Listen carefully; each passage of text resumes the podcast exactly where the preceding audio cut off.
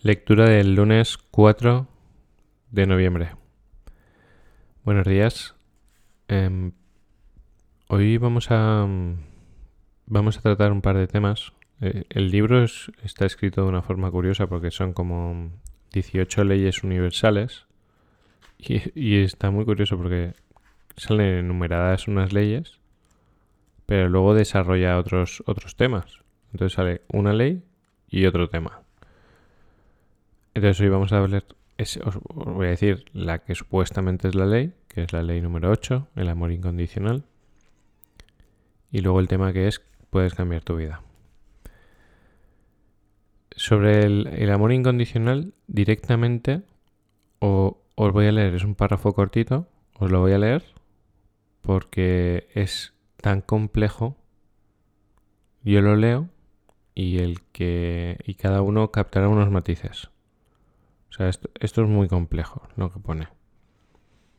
Según lo preparados que estéis y lo trabajados que estéis, captaréis una información u otra. Eso es algo que, que vais a ir descubriendo y para que vosotros lo entendáis, si estas conversaciones que yo tengo, algunos llevo trabajando casi un año con vosotros, si las tuviésemos hace un año, las interpretaríais de una forma distinta a la que las interpretáis ahora estos mismos audios dentro de tres años, si seguís trabajando en vosotros mismos, cuando los escuchéis, escuchéis escucharéis otra cosa totalmente distinta. Yo llevo muchos años escuchando a Jim Ron y el mismo audio, cuando empecé, oía unas cosas y años después otras totalmente distintas. Distintas, ¿por qué? Porque nosotros cambiamos y nuestra forma de ver las cosas cambian. Lo que antes comprendíamos un 5%, ahora comprendemos un 50%. Lo que antes teníamos una visión más negativa de la vida y ahora tenemos una más positiva, pues encontramos un mensaje más positivo.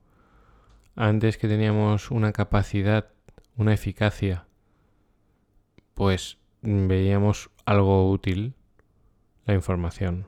Años después lo ves como una herramienta súper útil. Depende de vuestro desarrollo, de vuestro trabajo, de vuestro aprendizaje, seréis capaz de sacarle más o menos rendimiento a esta información. Entonces la voy a leer, literalmente, aunque ya estos dos minutos que he hablado ya es un entrenamiento muy valioso. Paso a leerlo. Aceptar a los demás sin juzgarlos, sin expectativas, es algo fácil de decir y difícil de hacer. El miedo siempre es el problema. El amor siempre es la solución. Amar incondicionalmente significa celebrar la inteligencia divina trascendiendo todos los miedos. Es, un constante desafío para el equilibrio de la dualidad razón-emoción. Este equilibrio significa vivir el eterno ahora, sin resentimientos del pasado ni expectativas del futuro. Al amar incondicionalmente, aprendes a codificar el futuro solo como una posibilidad y no como una expectativa. Una, expectativa incumplida genera frustración. Una posibilidad, aunque no se concrete, sigue siendo una posibilidad. Vive el presente y planifica el mañana. Bueno, voy a tratar de, de daros mi visión, porque yo tampoco lo entiendo al 100% o a lo mejor no, a lo mejor no, seguro, yo no tengo la capacidad y la experiencia intelectual del autor.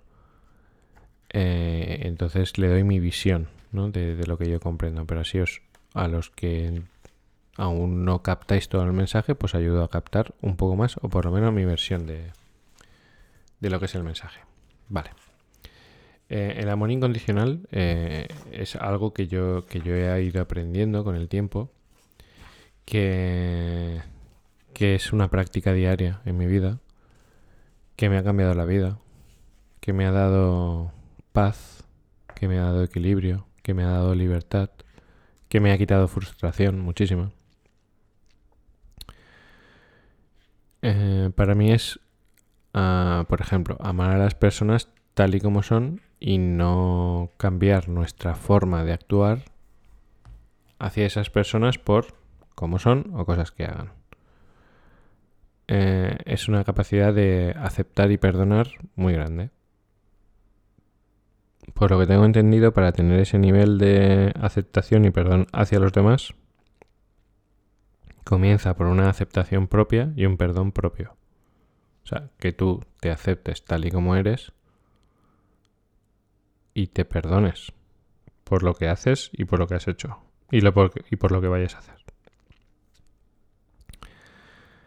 Em, esto es muy antiguo y universal. Creo que, por ejemplo, Jesús ya hablaba así, ¿no? Decía, ama, perdona, ¿no? Ama al prójimo, eh, perdona a tus seres queridos. O sea, son, son conceptos universales que no se ponen tan en práctica como se debería.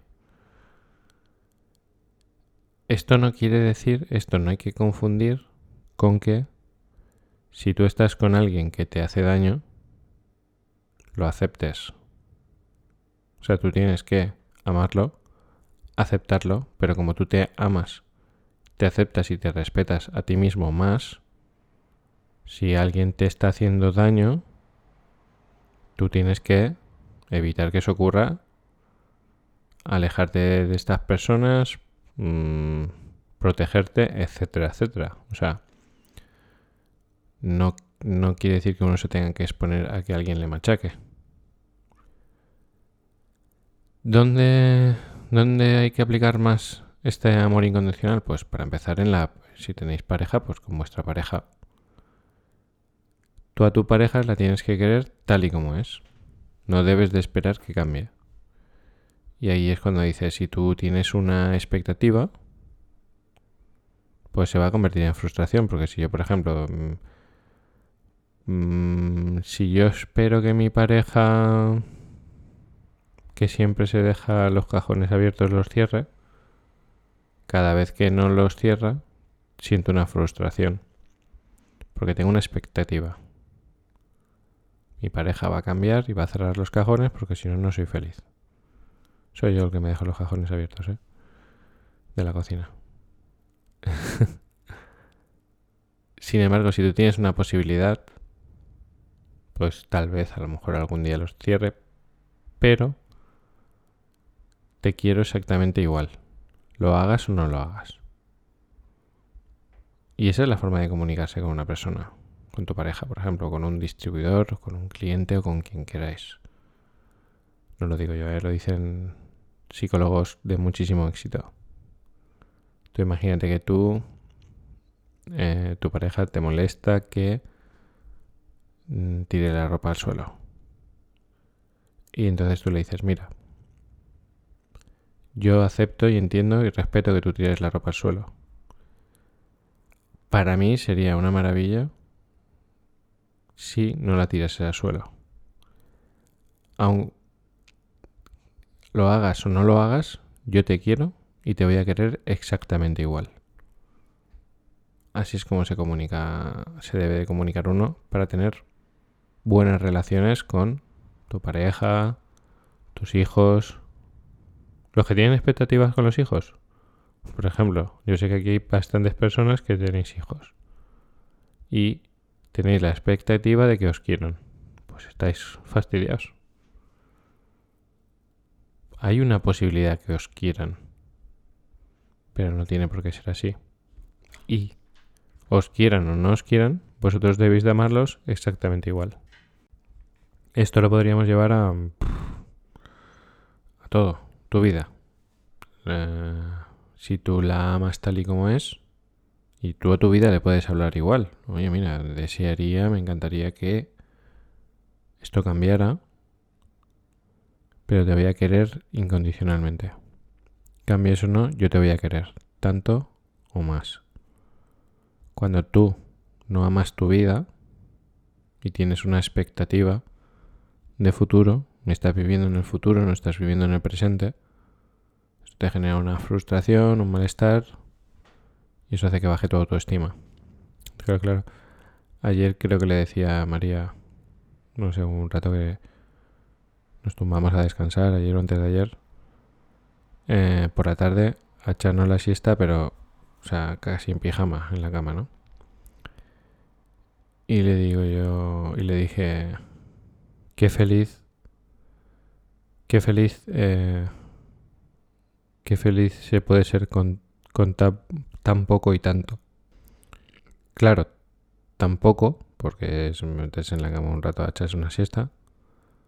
Y tanto, porque somos unos privilegiados.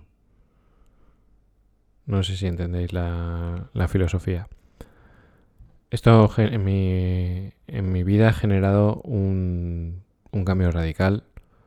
Podría estar hablando de esto horas, pero no se trata de eso. Se trata de hablar, voy a tratar de hablar 10 minutos de esa ley y otros 10 minutos de lo otro. Espero que esto os haya servido. Em, mira, le meto un minuto más. Hacia vosotros, ¿no? ¿Cuál sería mi expectativa? Si yo tengo expectativas, ¿no? Yo me levanto por la mañana y digo, ya no están con, ya, o sea, de estar todos participando, de compartir, de que haya una energía, pues ya está cambiando. Ya mm, vuelven a desaparecer, ¿no? Claro, si yo tengo una expectativa, que es que vosotros seáis de una forma, yo esto no lo, no lo haría, ¿no? Entonces yo digo, yo los amo tal y como son. Hay una posibilidad de que un día nos, sean más consistentes, siempre contesten los audios, siempre participen, lo escuchen, porque ya no sé ni si lo escucháis.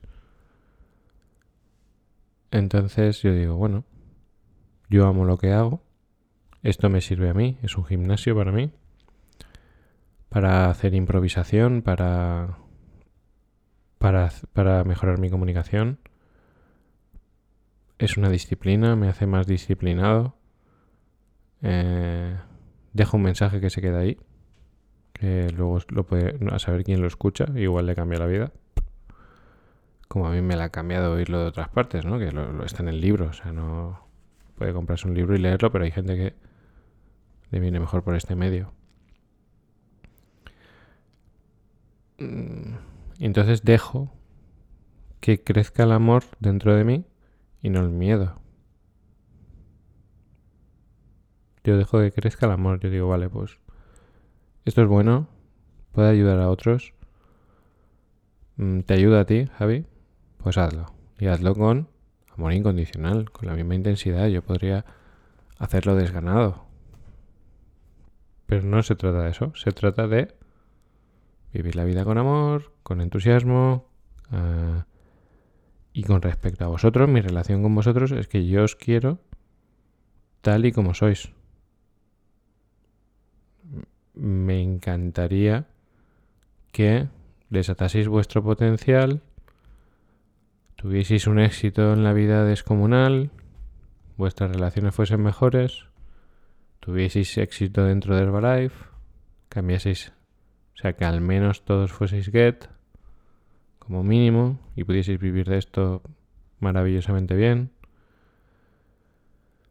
ayudando a otros, que un día estéis en un escenario delante de 2.000 personas, contéis vuestra historia y la gente se emocione. me encantaría. Aunque no lo hagáis, os voy a querer exactamente igual.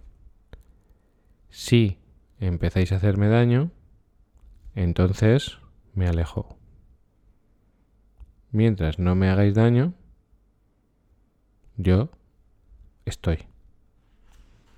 Incondicionalmente. Y yo podría sentir como daño no ver, por ejemplo, aunque fuese un mensaje que ponga escuchado, lo he escuchado.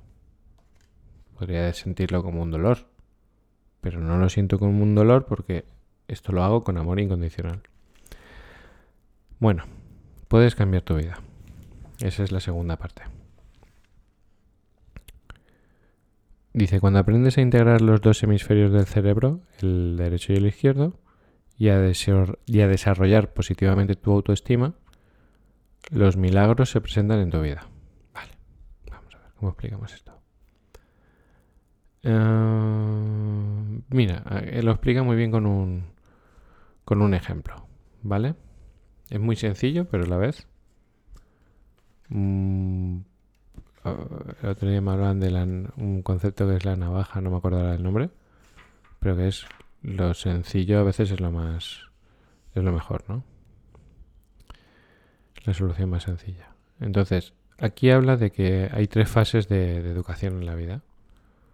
Tres fases en nuestra vida. Una es hasta los siete años, donde nosotros, nuestro cerebro es como una esponja.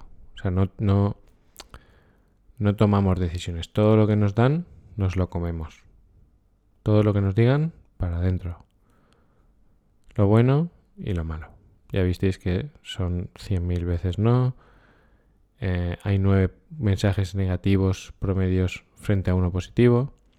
Entonces, por ejemplo, si te hablan del dinero y te dicen el dinero no cae de los árboles, prefiero ser honrado que tal, este va a ser, en mi casa por ejemplo se decía, este va a ser el más rico del cementerio, ¿no? Que es una frase, pues claro.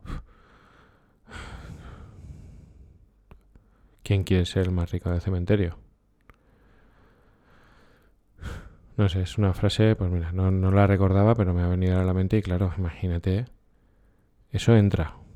Y entra, imaginaos que vuestra mente es como un jarro de cristal grande que se llena de caramelos.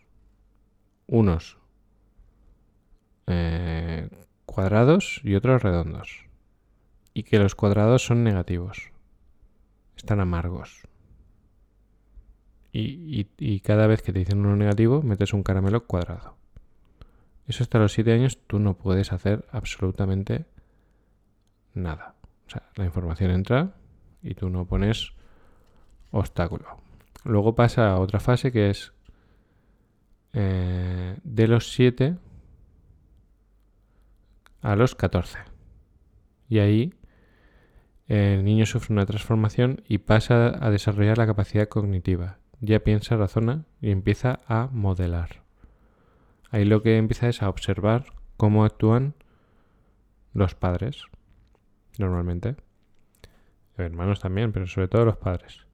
Aquí pasa exactamente igual. Tú empiezas a meter conductas en tu cerebro en forma de caramelos. Negativas cuadradas, redondas positivas pues tú, yo observo a mis padres y entonces mi padre, por ejemplo, es una persona que siempre se está quejando, que está frustrado, que solo fue feliz durante dos o tres años de su vida. Llegaba a casa, cabreado, se tumbaba a ver la tele y, y poco más. Y eso, durante, esos, durante esa época de tu vida, entre los 7 y los 14, tú vas metiendo caramelos. Mi madre, mi madre era miedosa, se preocupaba por todo, tiene miedo a la gente, tiene miedo a la calle, tiene miedo a todo. No se mi padre no se relaciona con nadie. O sea, todos lo ve como enemigos a todo el mundo. Mi madre también. Están ahí los dos aislados. Y todo eso. Mi madre... Tú no llames la atención. Siempre me decía lo mismo. Tú no llames la atención. Mi padre me decía... Yo era, eh, era y soy muy sensible y lloraba. No me gustan los lloricas. Levanta la voz que no se te oye, parece que estás en no sé qué, que no se te oye, habla más claro todo el día, ¿no? Caramelos, caramelos, caramelos, caramelos, caramelos. te van llenando el jarro de... Tú vas llenando tu propio jarro con caramelos, ¿no?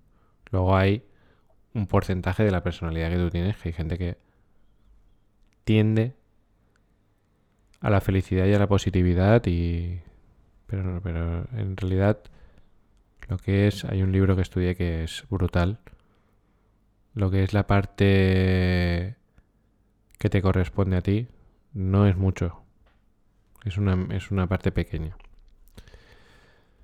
Y no es nunca la mayoría. O sea independientemente de cómo seas tú esto te lo puedes manejar de una forma o de otra. Y luego ya viene la época de la adolescencia donde eh, tú estás ya definiendo tu propia personalidad.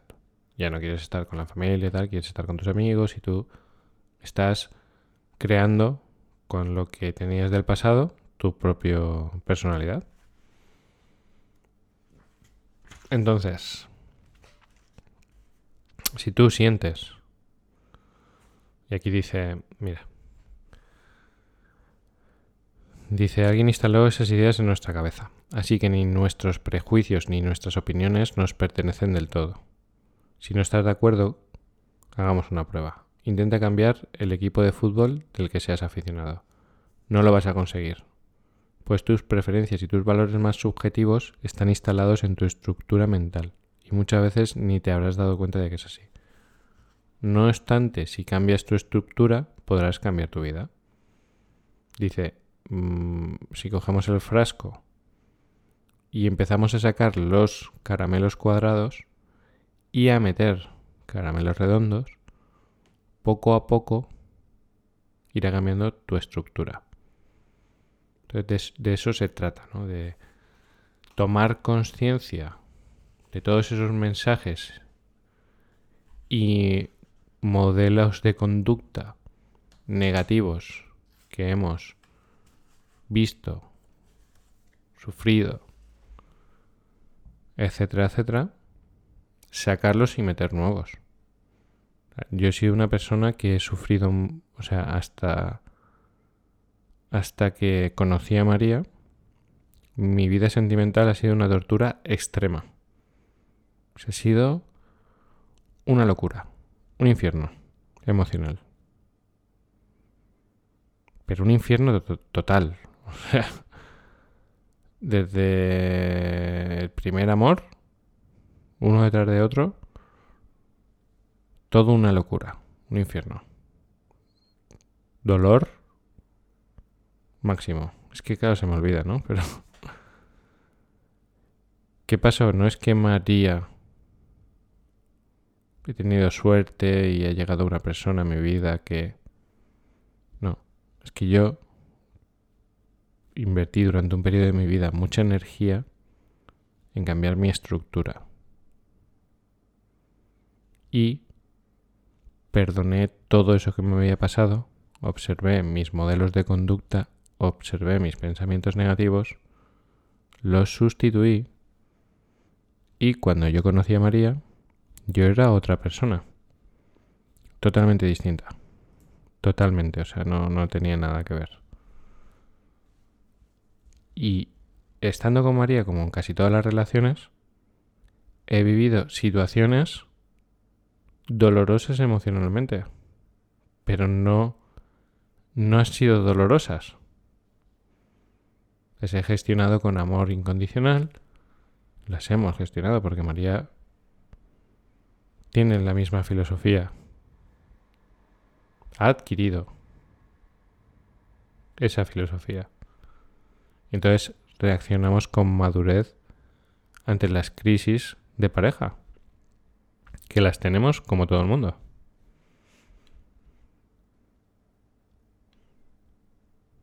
Cambiando. Sea, puedes cambiar tu vida. Yo te lo, os lo prometo. O sea, es que es que mi vida era un infierno. ¿Cómo no iba a ser un infierno?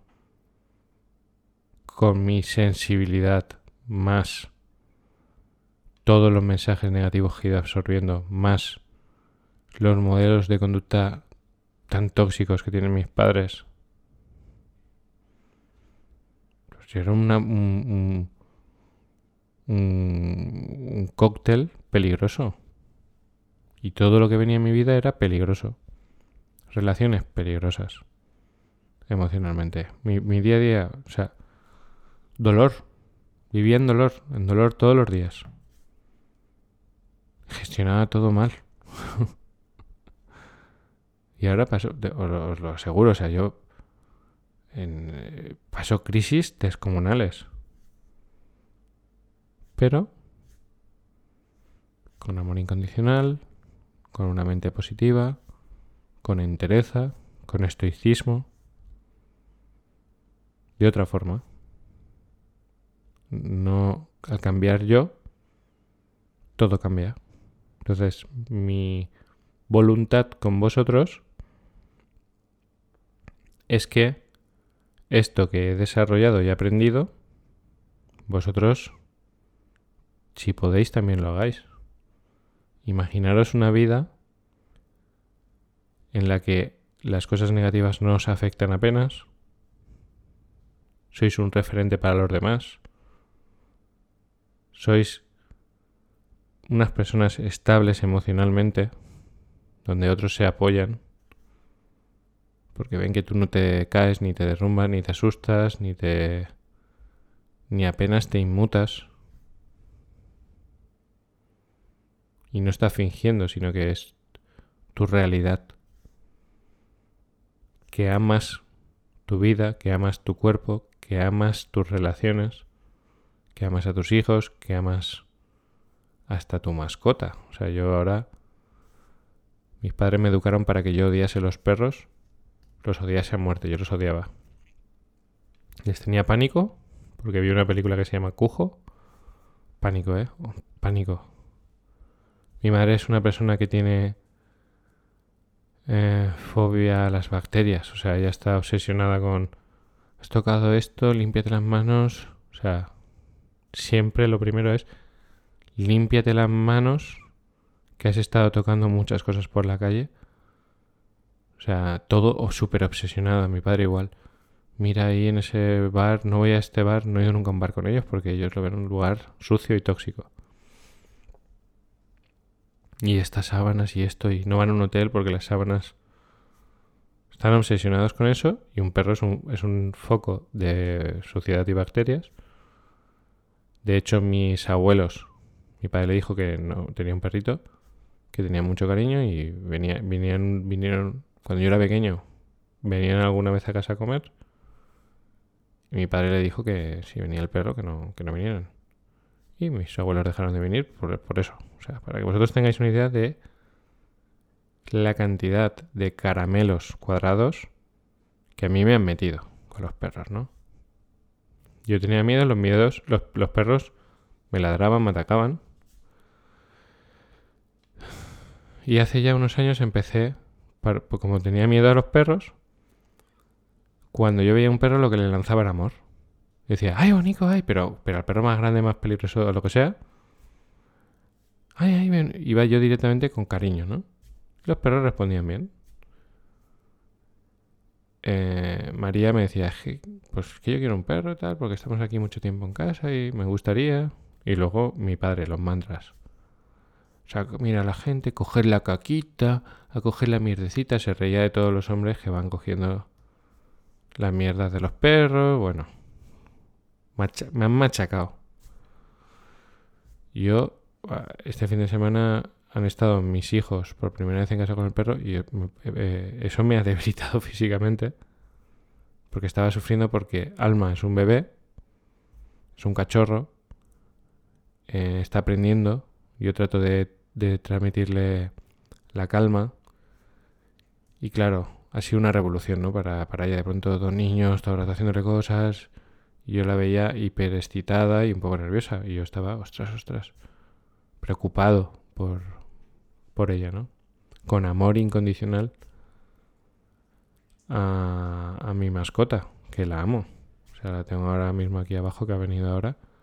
Y la quiero muchísimo. Independientemente de que se haga pipí por ahí, que se haga caca por allá. Y a mis hijos también los amo. Yo digo, ostras. Pero, pero yo les decía, respetarla, cuidarla, darle cariño.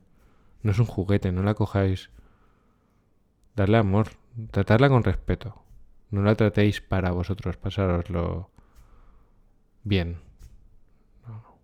Amarla. No sé.